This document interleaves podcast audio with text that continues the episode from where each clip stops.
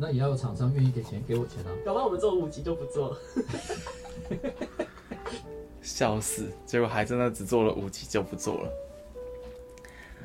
本来想说十二月去年年底应该会再出几集的，但是为什么停更了这么久呢？我觉得是因为感觉找不到那种说话的动机，那种想说话的感觉。倒也不是什么话都不想讲，但就是不想说分享自己那些私人的生活，觉得那个感觉是不同的。因为不管是怎么样的内容创作，不管是文字啊，然后电影，或者像纯声音的广播、p 开，甚至是漫画，大家在创作段内容的时候，应该是有些真心想讲的东西。但我又觉得跟别人讨论我的生活，大家好像没什么共鸣一样，所以实在是让我觉得不知道做 podcast 的那个感觉。但我最近在想说，一直没有跨出自己的舒适圈啊。应该说，我应该希望让自己有点做一点我会感到压力的事情，感到不舒服的事情，所以我决定。还是回来继续做吧。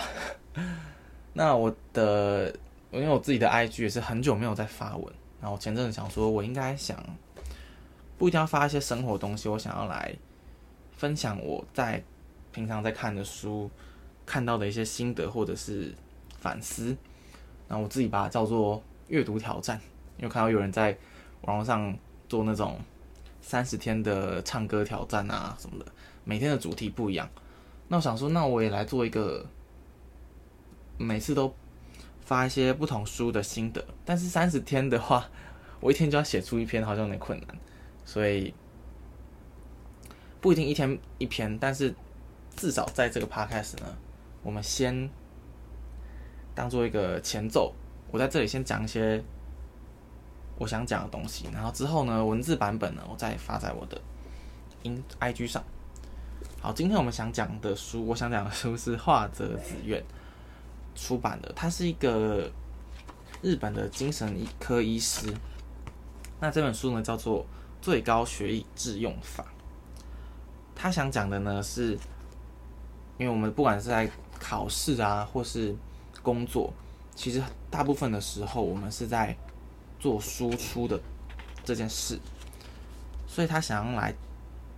讲一些技巧、一些经验，让你怎么样更有效的输出你的知识。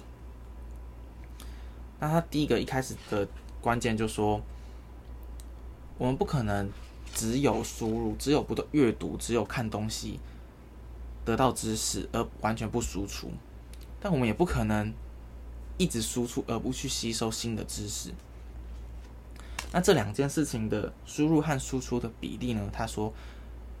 最好是黄金比例是三比七，也就是说，你花三分的力气在输入东西，花七分的力气在输出。可能会想，你可能会想说，那这样子总有一天不是会把你有的东西全部都输出出去吗？就没有东西了。但其实我觉得他抱持的一种想法是，你以输出的这件事情当做目标来考虑。这样你再去输入，你在阅读的时候，你在看东西的时候，你会有一些更有目标的方向。那这跟所谓的费曼学习法也是有一点相似的，就是如果你学一个东西，你的首要目标是想，我今天学会了这个东西，我是要拿去教教会别人。比如说我想要学数学，我想要学英文，我的目标是我要把别人教会。那么你在学习的时候，你就会以这个别人是一个初学者的角度去思考，怎么样？跟他讲解，他会听得懂。那自你在学习的时候就会更有帮助。这个东西呢，我们之后可以再更详细的来介绍一下。好，那他有提到一个东西是，有时候我们想做一件事情的时候，我们会觉得很没有动力。等他想说，我现在就是不想做这件事啊，等到我有动力的时候再去做好了。可是常常呢，我们就一拖再拖，直到就真的没有做这件事情。他提到说有一个研究是，一个我们人啊，如果一旦开始做某件事情的时候，心情就越来越亢奋，渐渐的产生动力。所以他希望我们在做一些事情的时候，一开始先强迫自己先去做，不要等到说我真的想、真的觉得自己有动力的时候再做，不是这样，应该是先去做。那慢慢的去做之后呢，你就开始感到动力，那进而去督促你把这件事情完成。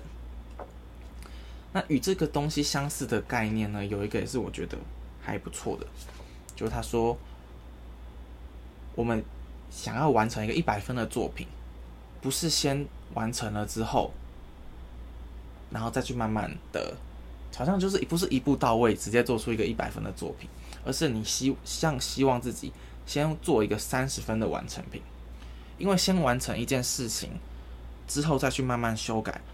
这是对一个人我们来说比较没有压力、比较容易的。你先做好一件事情，觉得啊我完成了，好，我们之后再花时间慢慢修改。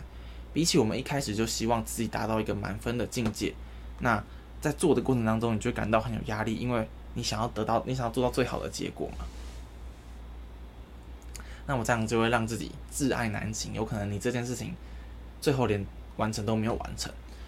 但是如果你先保持着一个我只要达到三十分就好的。这样的心情，我就可以很容易的去进行完成它，或者是像这个 podcast，如果我一直觉得我第一个节目就要做的很棒，就要讲话讲的很清楚，讲话讲的很仔细，让别人喜欢听的话，那我可能要花很多时间在准备，那那样压力也会让我觉得，好，干脆不要做好了，去做一点轻松的事情。不过我先，如果我先做，一开始先做一个简单的东西。先随手的录一些自己想表达的事情、想讲的书啊等等的，那等到之后，我们再慢慢的回头去听一些自己的东西，知道哪些自己缺点要改进的，这样子说不定会是比较好好的方式。像录到现在，我就觉得我好像完全没有像之前一样刻意的放慢自己的速度，然后讲话讲的很快。毕竟又隔了一整年，快几乎一年。才录这个新的第六集，那就会再继续加油。那节目又到尾声了，好了，又还不到十分钟。因为最近我在 IG 上看到有人分享说他重考的心得，因为毕竟最近前阵子职考刚放榜嘛，然后他当初他在分享这个重考的过程，我觉得他。讲话蛮有想法，也蛮不错。后来发现，你看，后来发现他上的学校就是心理系，也就是我的母校母系，所以他当了我的学妹。那我想之后，我想来分享一下我当初重考的心情，还有为什么我会念心理系的决定的过程。这应该是我下一集的主题。那最后呢？我想要推荐一下大学同学在录的 podcast 节目，叫做 Ivo 心理吧，I V O 心理就是心理系的心理吧，就是酒吧的吧。那我是在 Apple Podcast 听到，所以大家去其他平台说不定也可以搜寻得到。那他已经做了三集的节目，非常推荐大家去听。好，那我们今天的节目呢，就先到这里。我希望下一集呢可以赶快出来。哦，对，我想到一件事，我看到有人说，只要先把自己要做的事情都讲得很清楚明白的话，那完成的这件事情被你完成的几率就会提高很多。好，所以呢，我们希望呢在两个礼拜后的今天，我们要录完下一集的节目。好，OK，那大家拜拜啦。